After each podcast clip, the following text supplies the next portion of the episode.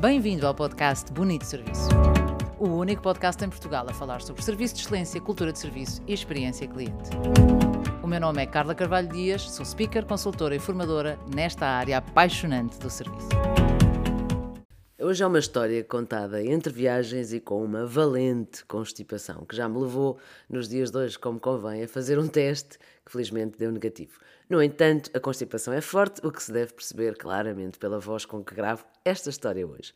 E a história de hoje é uma história top service passada num hotel de 3 estrelas e que pretende também desmistificar a ideia de que apenas em sítios de luxo ou caros ou mais caros existe bom serviço ou serviço top service.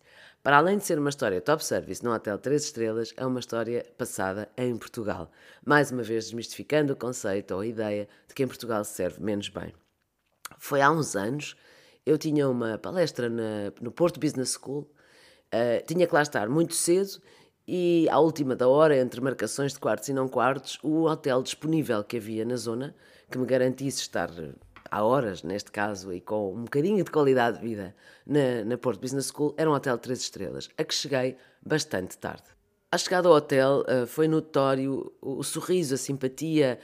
Confesso que não estava à espera. Levamos uma expectativa muito baixa, ou mais baixa, não é muito baixa, mas levamos uma expectativa, por norma, mais baixa quando chegamos a um hotel de 3 estrelas do que quando vamos a um hotel de 4 ou mesmo de 5 estrelas. E realmente reparei em todo um ambiente muito acolhedor, simpático, enfim, de boa vontade. Eu ia com o meu marido e aproximámos do check-in e fizemos o check-in cansados, visivelmente cansados, e eu comento com o meu marido, olha, amanhã não faz sentido, estás a levantar-te tão cedo para ir, para ir para lá, eu chamo um táxi e vou, vou daqui à Porto Business School, é perto.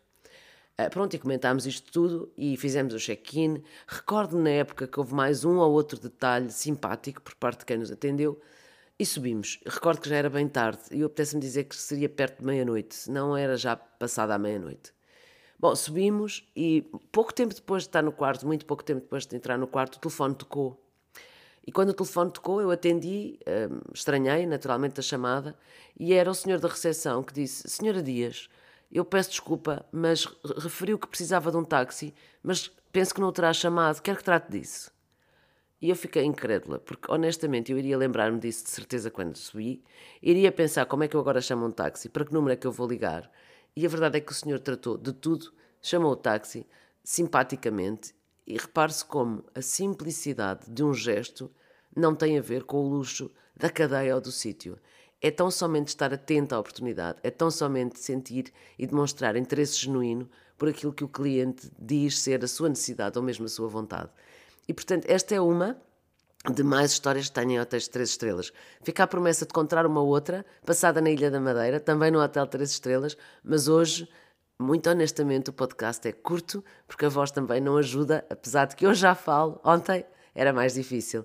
Votos de muito boa semana, prometo uma história mais composta na próxima semana. Obrigada por ouvir e já sabe, mais dicas, mais artigos e vídeos no blog, no meu site, carlacarvalhodias.com em que terei todo o gosto de partilhar consigo.